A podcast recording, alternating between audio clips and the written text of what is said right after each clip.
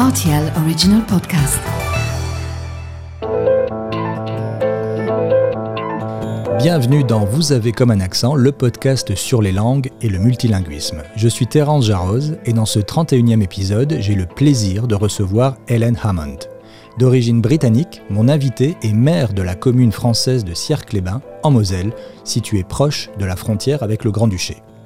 Également traductrice, Hélène nous en dit plus sur le lien qu'elle a tissé avec la langue française et soulignera quelques amours contrariés entre le français et l'anglais. Hélène évoquera également ce qui l'a amené à s'investir dans la vie citoyenne de son pays d'adoption, la France, jusqu'à devenir une élue d'une commune.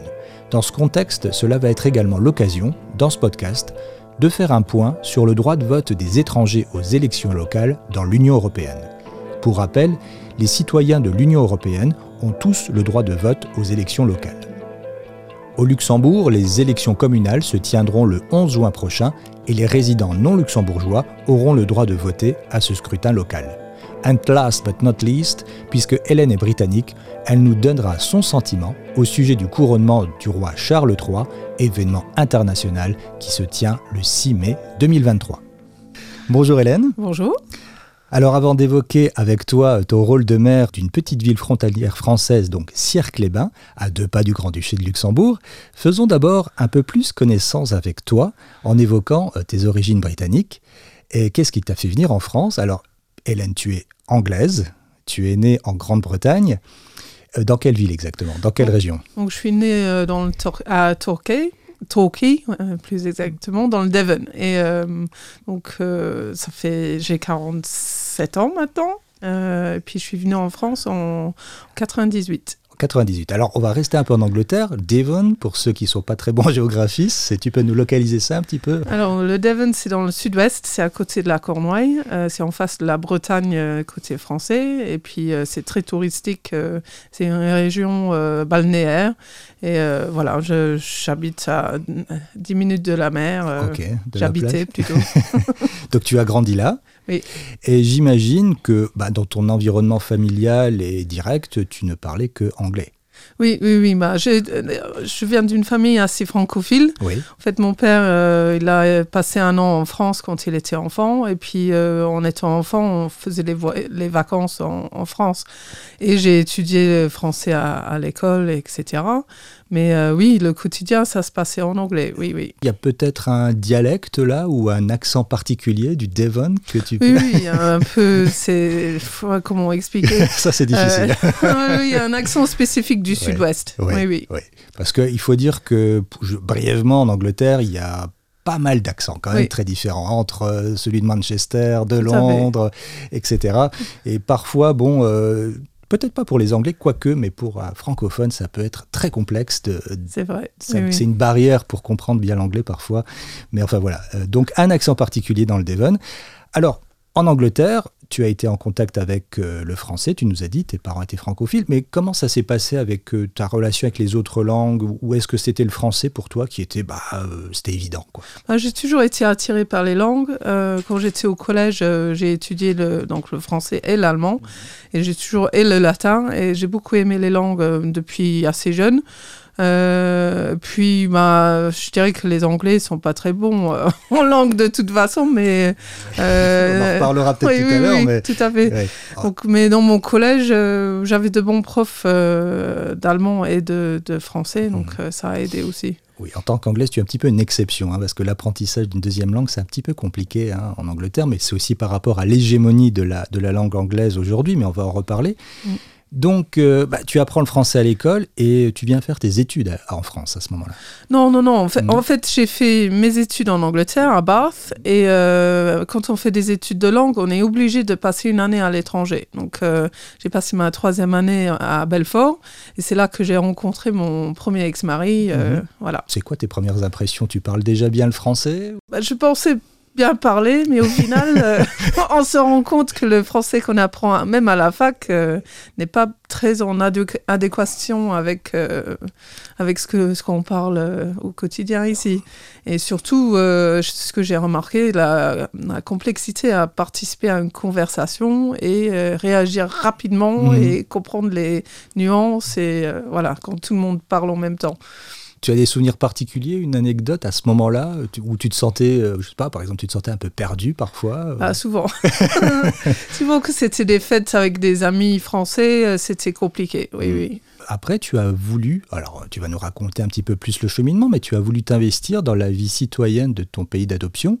Donc tu es devenu maire de Cirque-les-Bains, mais j'imagine qu'il y a eu d'autres étapes entre-temps. Comment que ça s'est passé et comment finalement tu es arrivé à, à Cirque-les-Bains ben, Cirque-les-Bains, c'était un peu le compromis entre le village euh, perdu de mon, euh, premier ex-mari et, euh, et puis la, ville. Parce qu'en fait, je viens de la ville en Angleterre. Et, et donc, voilà, on, est on était arrivé à Cirque pour cette raison-là.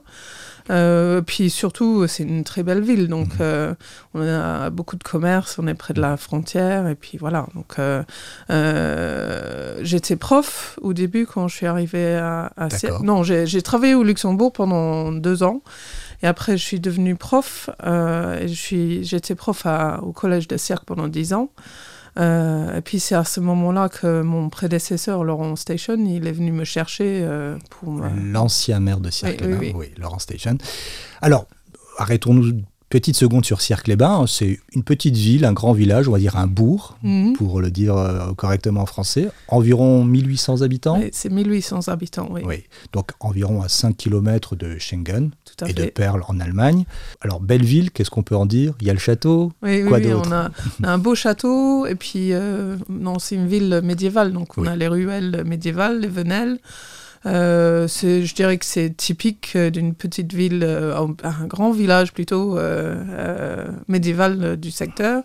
Il y a beaucoup de vestiges. On a, on a il y en a qui, qui, qui, appellent ça la tête du Christ. Oui, c'est vrai. Alors, euh, dans les années 80, ça fait couler beaucoup d'encre. Hein. Il y a eu beaucoup de gens qui sont venus visiter. Euh, et il y a une espèce de mystère hein, qui, qui, réside autour de, de, cette tâche, toujours, même si on en parle un petit peu moins aujourd'hui. Mm-hmm. Mais elle est toujours là. Elle est toujours là.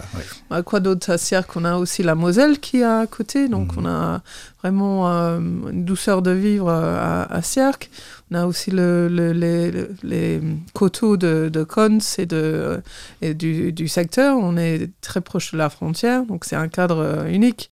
Oui, avec une belle vue sur le Stromberg euh, quand on est de l'autre côté de la rive. Raconte-nous un petit peu comment euh, l'envie de devenir maire s'est-elle manifestée? J'imagine que tu avais déjà des activités euh, citoyennes, voilà, une activité citoyenne à Cirque-les-Bains, mais raconte-nous un petit peu comment ça s'est construit cette envie. Euh, donc, bah, depuis que j'étais arrivée à Cirque, je voyais qu'il y avait quelques trucs qui me dérangeaient un peu dans le quotidien. Euh, mais bon, euh, j'étais plutôt investi au niveau de, en tant que prof. Et puis, euh, donc, mon prédécesseur, Laurent Station, est venu me chercher pour son premier mandat. J'étais simple conseillère déléguée. et puis, j'avais une envie de, de, revoir et révisiter et, rénover un peu le, la Saint-Jean. Donc, ça, c'était ma première approche au niveau du conseil. Alors, est-ce qu'on peut, on ouvre une parenthèse, est-ce qu'on peut expliquer l'événement de la Saint-Jean à Cirque-les-Bains C'est un petit peu particulier. Oui, tout à fait. Donc euh, la Saint-Jean, c'est toujours le troisième week-end de juin. Et donc euh, à Cons, donc la jeunesse de Cons, ils envoient une roue enflammée euh, du haut de la colline. Du Stromberg. Du Stromberg, oui. et puis donc la, la, roue, elle est enflammée, remplie de sarments de vigne. Et donc, si la roue, elle arrive jusqu'à la Moselle, ça veut dire que ça va être une très bonne récolte. Donc, c'est une fête qui date. Euh, bah, on n'arrive pas à trouver le ah, début. C'est très ancienne, oui. Oui, oui, oui. Et, donc, euh, c'est une fête païenne. Et, euh, et, donc, du côté cirquois, on a un grand feu, d'artifice. Et puis, c'est la grande fête dans la commune avec de la musique, des repas de terroir hmm. et tout ce qui va avec. Et puis, le défilé du dimanche qu'on a renouvelé. oui. Donc ça, ça tu as eu envie de, un petit peu de dépoussiérer euh, cette coutume bah, Tout à fait. Bah, en fait, si on est arrivé en France, c'était ma première fête euh, en Moselle. Mhm. Euh, et donc, j'ai adoré, donc c'était en 98. Et quelques temps après, la fête, elle avait perdu un peu de sa, comment dire, son... Sa superbe, on va dire. voilà. Mhm. Et, du coup, c'était c'était surtout les jeunes qui y allaient. C'était pas vraiment familial. L'ambiance c'était moyen. Donc, euh, euh, c'était en 2011, euh, j'ai réussi à trouver plusieurs associations qui voulaient revoir la fête ensemble. Donc on a reconstitué tout ça et recentré sur euh, ce qui faisait la fête à la base. Donc c'était la musique, c'était le, le la, la, nourriture locale et c'était un beau feu d'artifice et puis la, la roue et la voilà. fête populaire. Oui, tout hein. à fait. Et donc, euh, après quelques années difficiles, on a réussi à... à... Parce qu'au début, il n'y avait pas une bonne réputation. La, la fête, elle avait vraiment fer- perdu sa, son, son brillant... Euh, Sa superbe, Sa superbe, ouais, au début. Mais au bout de 2-3 ans, bah, déjà avec la météo, c'était plus clément. et puis, euh, euh, on arrivait à... les- le public revenait de plus en plus. Et là, on, maintenant, combien d'années après? 12 ans après, la fête, elle est... Euh, la ville est envahie de, de monde. C'est impressionnant comme ça a évolué. Comme ça a été le cas il y a une trentaine d'années. Tout à fait. 35 ans. Oui, oui. Alors, ça a été ton, ton moteur pour euh, t'investir dans la vie citoyenne de Cirque-les-Bains. À ce moment-là, est-ce que tu étais... Il y a même deux questions. Est-ce que tu avais déjà voté? Euh, Tu votais en tant que Britannique ou est-ce est que tu étais toujours Britannique à ce moment-là? Bah, hum, quand j'ai passé, j'ai passé le CAPES en 2000, donc là, euh, on avait le droit d'être euh, européen. Oui. Et donc, euh, j'avais le droit aussi de voter. Absolument, Ouais, oui, oui. absolument. Alors là, j'ouvre une petite parenthèse, hein, puisqu'on parle aussi du droit de vote euh, des ressortissants de l'Union européenne, comme tu as pu l'être. Donc, euh, depuis 92, avec la signature du traité de Maastricht, hein, les ressortissants de l'Union européenne peuvent se présenter aux élections locales du pays où ils résident, ils peuvent voter. Donc en France, euh, alors là, je, cite un chiffre de 2019, puisque toi, tu as été élu en mai 2020, mais ça donne une idée. Les Britanniques constituaient, et constituent sans doute, le premier contingent d'élus en France. hein, euh, Ah oui. après les Français, Ouais. et juste devant, euh, je crois, les Belges. Donc en 2019, il y avait plus de 700 conseillers municipaux de nationalité britannique en France, et c'était donc la nationalité la plus représentée, juste après la nationalité française. Et je termine juste là-dessus en disant qu'en France, les citoyens de l'Union européenne peuvent être élus comme conseillers municipaux. En revanche, la Constitution française précise qu'ils ne peuvent pas devenir ni maire ni adjoint, à part s'ils sont naturalisés français, Mhm. ce que tu as Oui. fait toi-même. Oui, oui, je l'ai fait en 2011. euh, j'ai demandé la nationalité française pour pouvoir être euh, adjointe en fait. Mhm. Donc, euh, donc c'était pour les élections de 2014. Ah non, en fait en 2011 j'étais conseillère déléguée et il fallait avoir la double nationalité Oui. pour faire ça. Mhm. Donc C'est là que tu l'as acquise. voilà. Ouais. Tu es devenu maire, comme je l'ai dit, en mai 2020. Qu'est-ce que ça a changé pour toi? Ah bah tout. et, Alors, et c'est quoi euh, l'activité de maire dans une ville comme Cirque-les-Bains Ah bah, En quelques mots. En quelques mots, c'est Le euh, quotidien euh, bah, le quotidien, c'est aller voir les équipes et voir si tout roule et voir s'il n'y a pas de catastrophe qui est arrivée depuis la veille. Euh, c'est aller, aller gérer les, les petites crises du quotidien, des fois des grosses crises. puis ouais, c'est très très polyvalent. ouais. Et tu, donc, c'est pas ton métier principal, c'est quand même une activité importante, mais tu as euh, un métier à côté, c'est euh, traductrice. Oui, On oui, en parlera tout à l'heure. Je dirais que être mère, c'est très riche. Donc, euh, j'aime beaucoup la polyvalence. Euh, j'aime beaucoup le contact avec les gens. Mais ce que je- j'ai un peu de mal à supporter, c'est les critiques, les réseaux sociaux. euh, Ah, euh, ça, ça fait partie de la période et Ouais. ouais, ouais. Ouais, c'est oui. c'est compliqué à gérer, ça? Oui, oui, parce que en fait, ce que, ce que, ce que- ce- je me suis rendu compte en début de mandat, que en fait, les gens ils sont campés sur, campés sur leur position. Donc, et les gens, s'ils n'ont pas envie d'entendre un, un, un discours con- euh, discordant, ils ne veulent pas, euh, et ça, c'est pas la peine de discuter en fait. Donc, euh, même si on, on veut bien, on propose à les voir, à expliquer.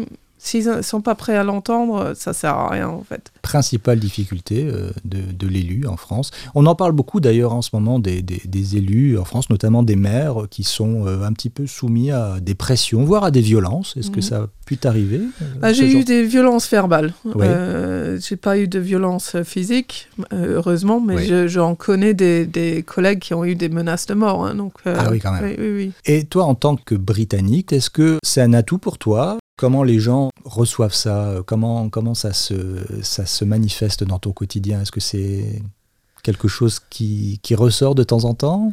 Euh, C'est pas vraiment abordé, mais euh, je dirais que Cirque est très cosmopolite. On a beaucoup de nationalités différentes. Ça explique peut-être aussi pourquoi ils ont accepté d'élire, entre guillemets, une étrangère. Euh, ce qui peut être un peu compliqué au quotidien, c'est les différents. Bah, même si ça fait très longtemps que j'habite en France, il y a des différences culturelles euh, assez marquées entre les, les anglo-saxons et les français. Alors tu peux nous donner quelques exemples? Bah, Je dirais que euh, les anglo-saxons sont plus directs. Et par moment, ça peut créer des tensions parce que. Mais des gens qui me connaissent savent que ça part pas d'un mauvais sentiment ou ni de de, maladresse. Je dirais que c'est juste, euh, c'est, je suis comme ça, mhm. et euh, au bout d'un moment, les gens ils comprennent. Mais au début, ça peut être un peu compliqué. Tu as la nationalité française, tu es devenu maire d'une commune française. Quand tu retournes en Angleterre, ce qui doit t'arriver quand même de temps en temps, qu'est-ce que dit ta famille, tes amis? Qu'est-ce que ça leur inspire? Bah, ils ont un peu de mal à comprendre, en fait. Ah oui Oui, oui, De, ils ne se rendent pas trop compte du quotidien de mère, parce que mhm. bah, en Angleterre, les mères, euh, c'est, pas le même rôle, en fait. Mhm. Euh, et puis, je dirais au niveau linguistique, ce que je pensais pas m'arriverait, c'est qu'on est un peu dans les limbes des langues. Euh, donc, quand, quand je retourne en Angleterre, pendant 3-4 jours, j'ai un peu de mal à ah, parler anglais. Oui. Ça, c'est un symptôme hein, parfois. Oui, c'est impressionnant. Ah hein. Oui, oui, même, tu, euh, tu, cherches tes mots, tu les oublies. Oui, tout à fait. Puis même, euh, il y a tout un, tout un, un contexte que j'ai connu qu'en France, en fait.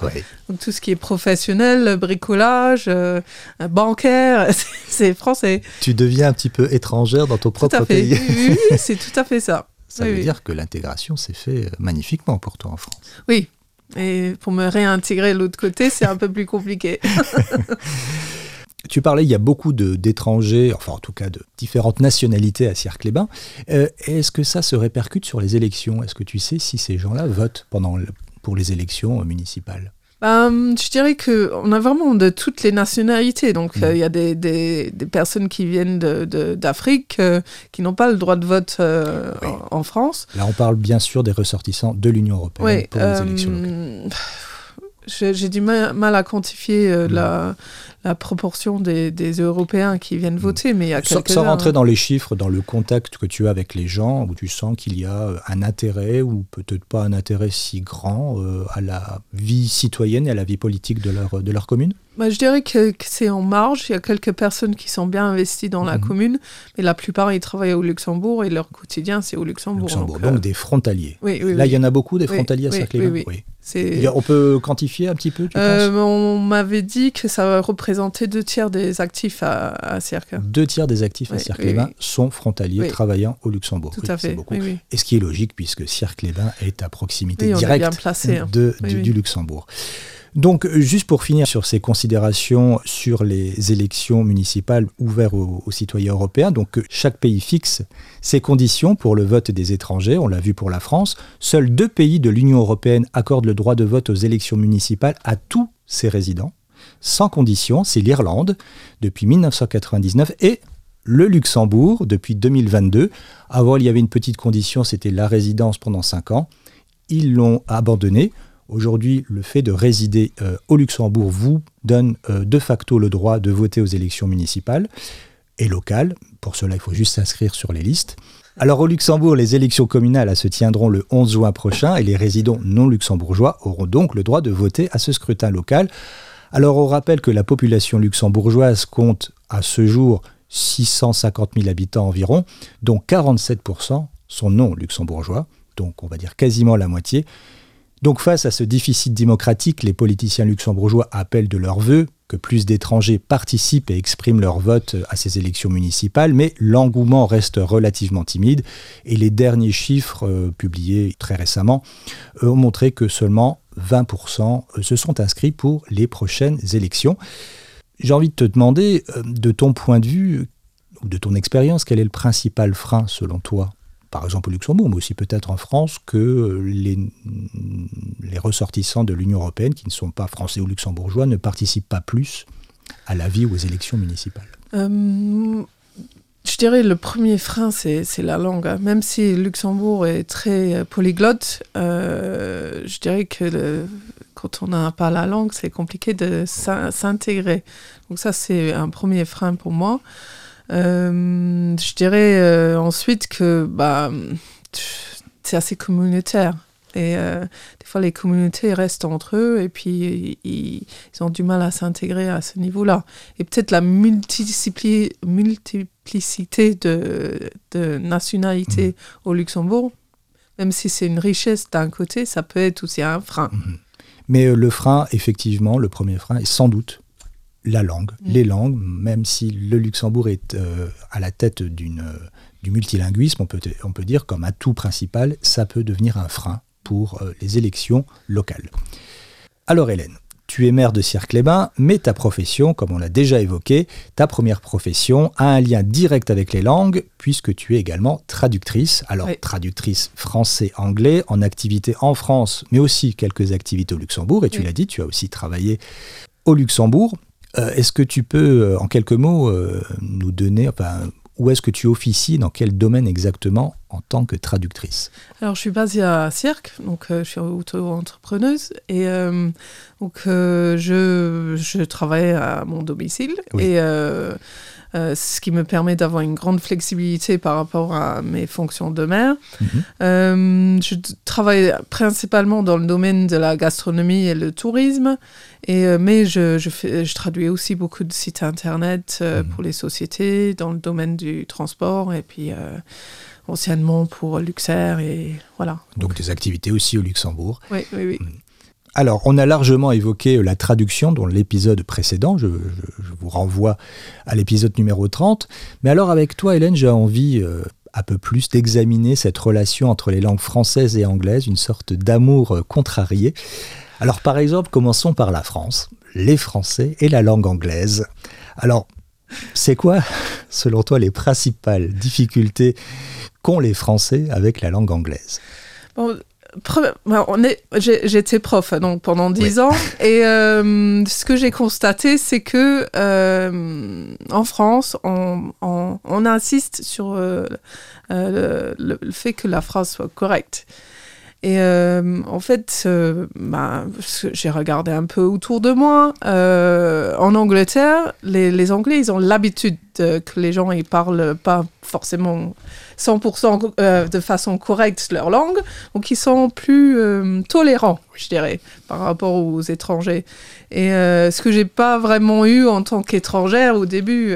Euh, Oui, alors c'est vrai qu'il y a cette différence où un étranger va facilement se faire reprendre par un Français quand il parle français, parce qu'il y a une forme d'hygiène de la langue qui est très... euh, Oui. Voilà, c'est presque un petit peu euh, psychorigide, alors que les Anglais sont beaucoup plus, euh, comme tu dis, tolérants et flexibles. On Oui. peut parler en faisant des erreurs. Oui. Les anglophones ne vont généralement pas vous reprendre. Euh, Voilà, ça, c'est ils vrai. vous laissent parler, quel que soit votre niveau. Donc ça se traduit dans, en classe. hein. Euh, Les, les enfants, euh, même en français, on voit la façon d'enseigner en France est tout à fait différente.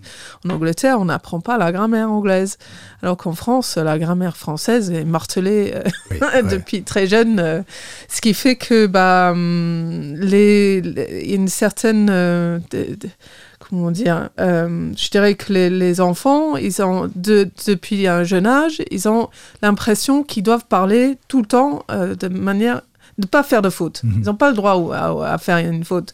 Alors que voilà, c'est pas grave. Et euh, quand j'étais quand j'étais prof, j'ai vraiment insisté sur le fait que voilà, c'est mieux de parler. On s'en fiche quelque part si tu fais des erreurs ou Quand pas. ils parlent anglais. Oui, oui, Ouais, oui, ouais. quand on parle en anglais, oui. Le principal, c'est de pouvoir Oui. véhiculer euh, une, voilà, Un message. communiquer, et com- Ouais. quelle que soit la qualité, on va dire, de la grammaire.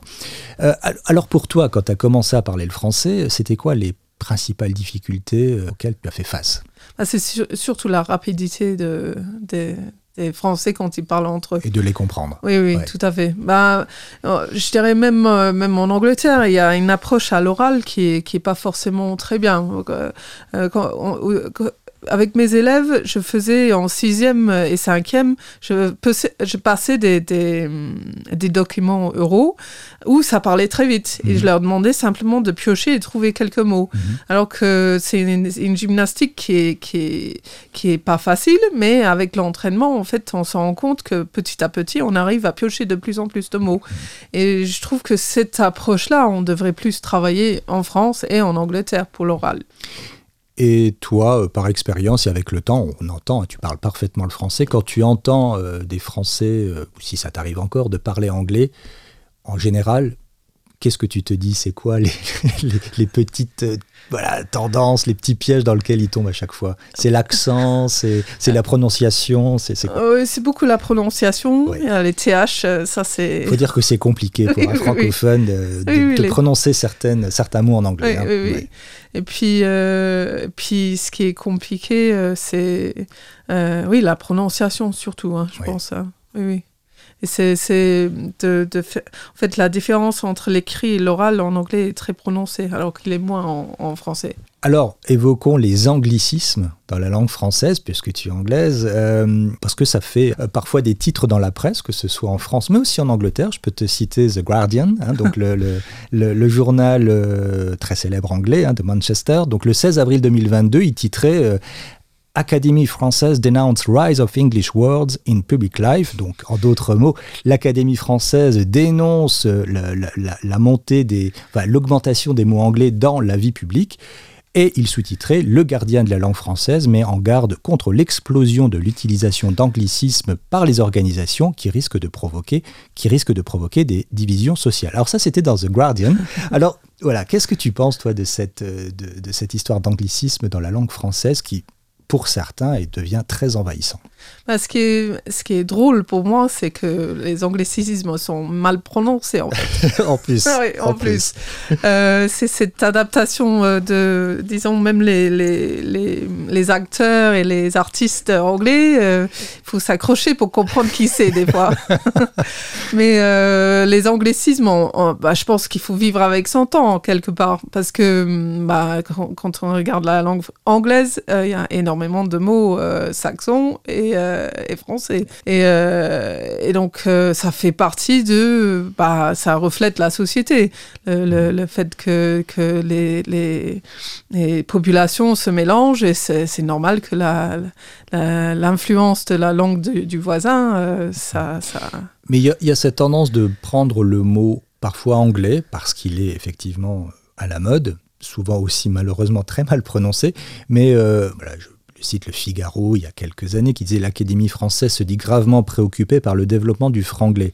C'est-à-dire qu'on ne va pas remplacer le mot anglais par un mot français. Alors, il y a des tas d'exemples, euh, le drive, le cloud, euh, tu en as sans doute d'autres. Des fois, on peut se dire, il y a peut-être des, des, gens ou des générations avec qui on n'arrive peut-être pas à communiquer parce qu'ils n'ont aucune idée de ce que ça veut dire. Comme par exemple les, des personnes d'un certain âge. Quand on parle d'un cloud, d'un drive, ou enfin voilà, il y en a plein d'autres.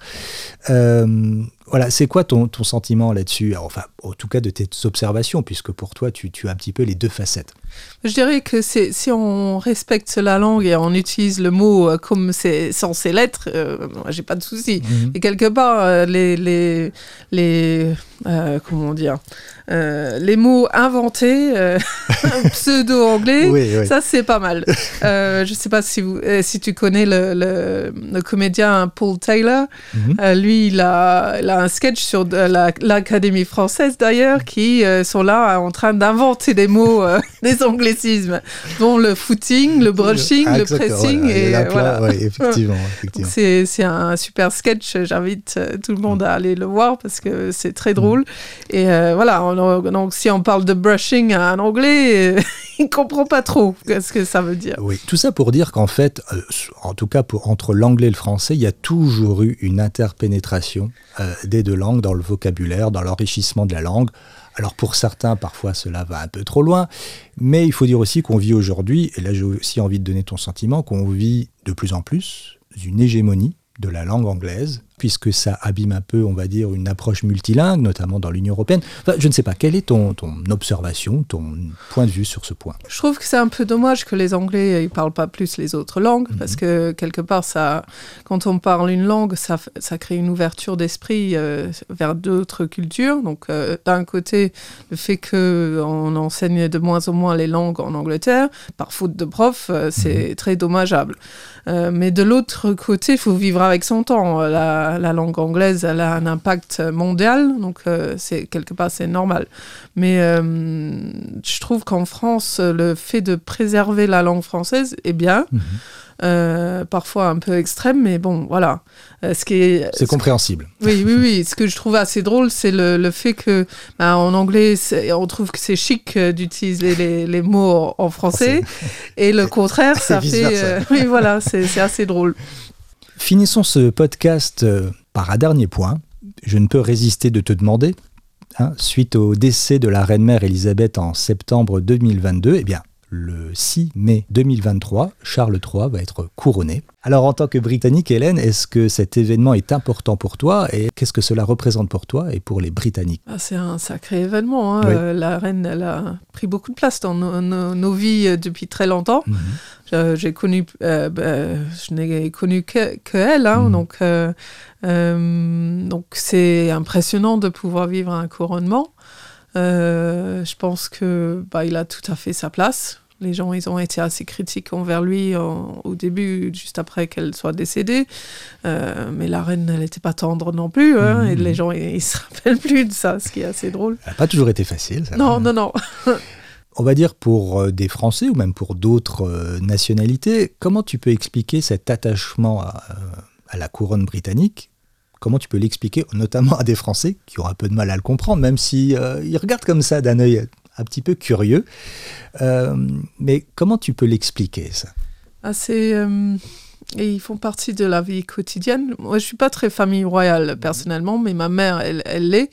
Et euh, en fait, euh, voilà, ils, ont, ils sont une partie intégrale de la vie britannique. Mhm. Et euh, donc, on connaît, ouais, on connaît beaucoup sur eux. Euh, puis, bah, par rapport aux Français, ils aiment bien le côté un peu euh, folklore, euh, euh, des- de la relève de la garde, des choses comme ça.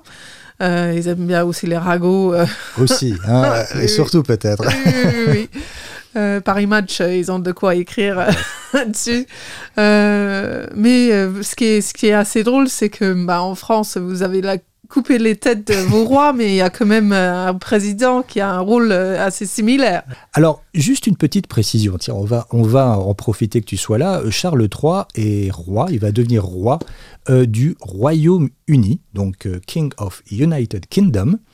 Alors, c'est peut-être l'occasion d'éclaircir euh, ces termes que parfois on utilise sans savoir vraiment ce qu'il y a derrière et euh, la différence qu'il peut y avoir entre Angleterre, England, Grande-Bretagne, Great Britain, Royaume-Uni, United Kingdom. Alors, est-ce que, est-ce que tu peux nous un petit peu éclaircir tous ces termes? Alors, au Royaume-Uni, ça veut dire tout le, tout le pays euh, britannique, donc l'Écosse, Pays de Galles, Angleterre, plus euh, l'Irlande du Nord. Donc, c'est les royaumes, euh, c'est, les, les- le, le royaume, le royaume est uni de ces différents pays. Euh, Grande-Bretagne, euh, si je me rappelle bien, c'est euh, l'Écosse, Pays de Galles et Angleterre. Exactement. Voilà, la reine ou le roi, maintenant le roi Charles III va être roi de, du Royaume-Uni. Et on ajoute aussi du Commonwealth. Mm. Alors, Ouais, il reste plus grand-chose il ne maintenant. reste plus grand-chose, une quinzaine de pays. Oui. On les cite pour les plus importants, le Canada, l'Australie, mais il y en a beaucoup d'autres. Euh, anciens vestiges des colonies britanniques. Oui. Il, est, il reste, on va dire, roi, mais n'a aucune influence politique, Non. comme c'est le cas donc au Royaume-Uni.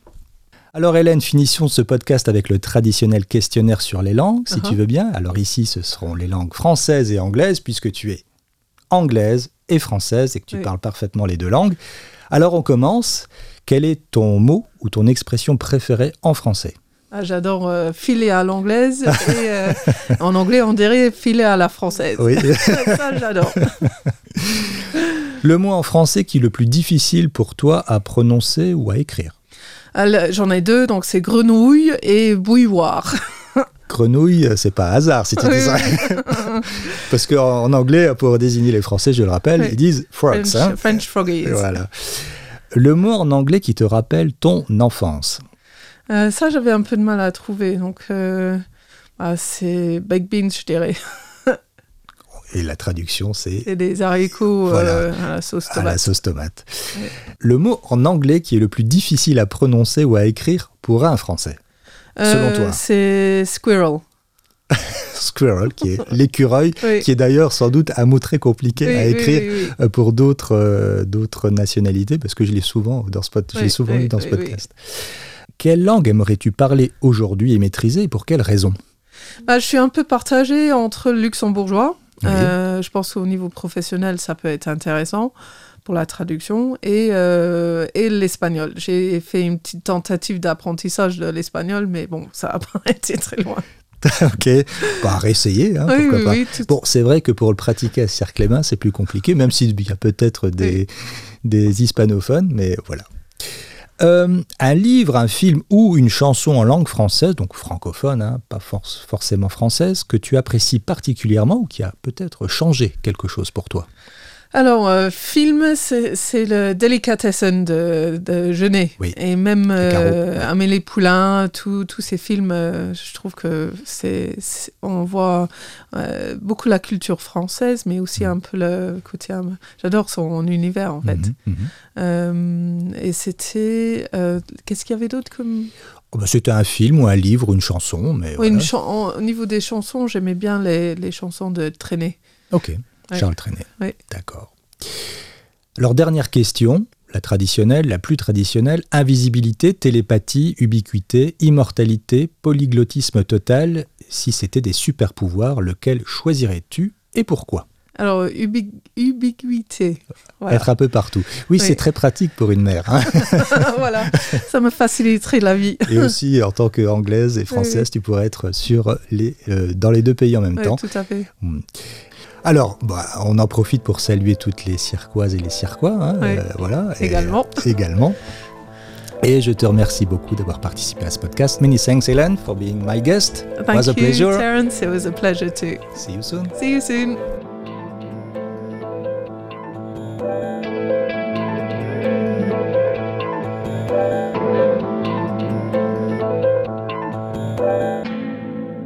RTL Original Podcast.